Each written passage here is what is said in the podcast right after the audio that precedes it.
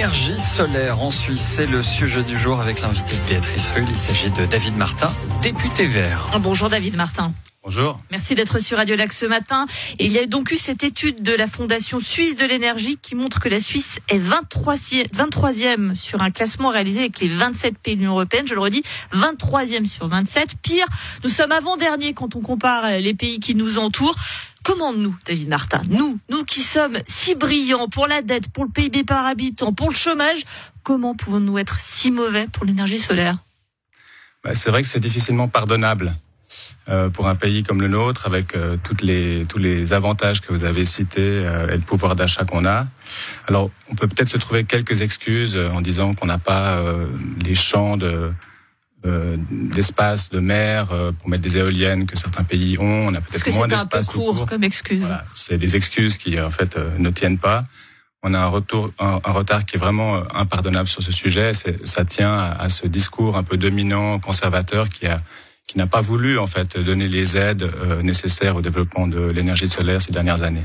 Euh, le peuple, pourtant, il a accepté en mai 2017 la stratégie énergétique 2050. Elle vise une transition progressive du système énergétique suisse, donc actuel, par une sortie du nucléaire et l'encouragement des énergies renouvelables.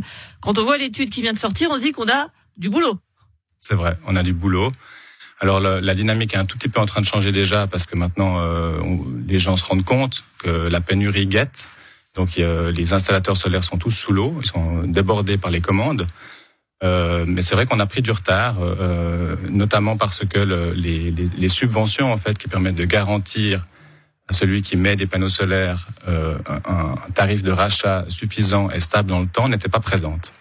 Euh, ce qui fait que pour, pour euh, que ce soit un particulier ou un investisseur euh, conséquent, d'investir dans le panneau solaire ces dernières années, c'était trop risqué.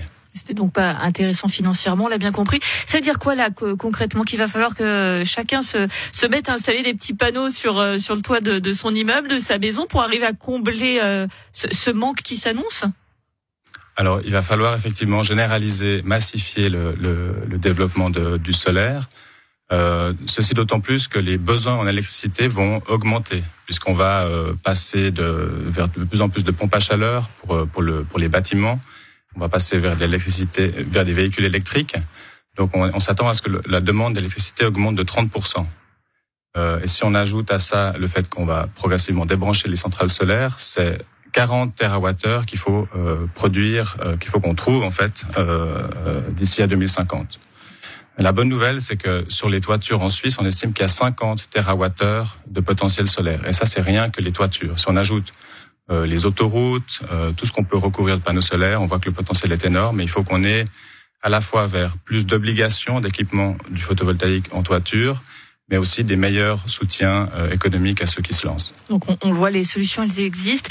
Euh, vous l'évoquez, hein, va y avoir une demande en électricité de plus en plus conséquente. Et il y a justement la patronne d'Alpic qui alertait sur les risques d'approvisionnement, pas dans 2050, hein, mais l'hiver prochain. La faute à une dépendance énergétique en fait beaucoup trop forte avec l'étranger et notamment la fameuse crise en Ukraine. Hein. Euh, Est-ce qu'on a été trop naïf sur notre euh, approvisionnement énergétique? Quand on voit combien l'on dépend euh, des pays euh, on n'est pas du tout autosuffisant. Non, on a complètement sous-estimé ça. On, s'est vraiment reposé sur un, oreiller de paresse. Euh, on parlait, on parle, enfin, quand je, quand je, quand j'étais petit, on parlait d'éteindre la lumière en sortant de la pièce.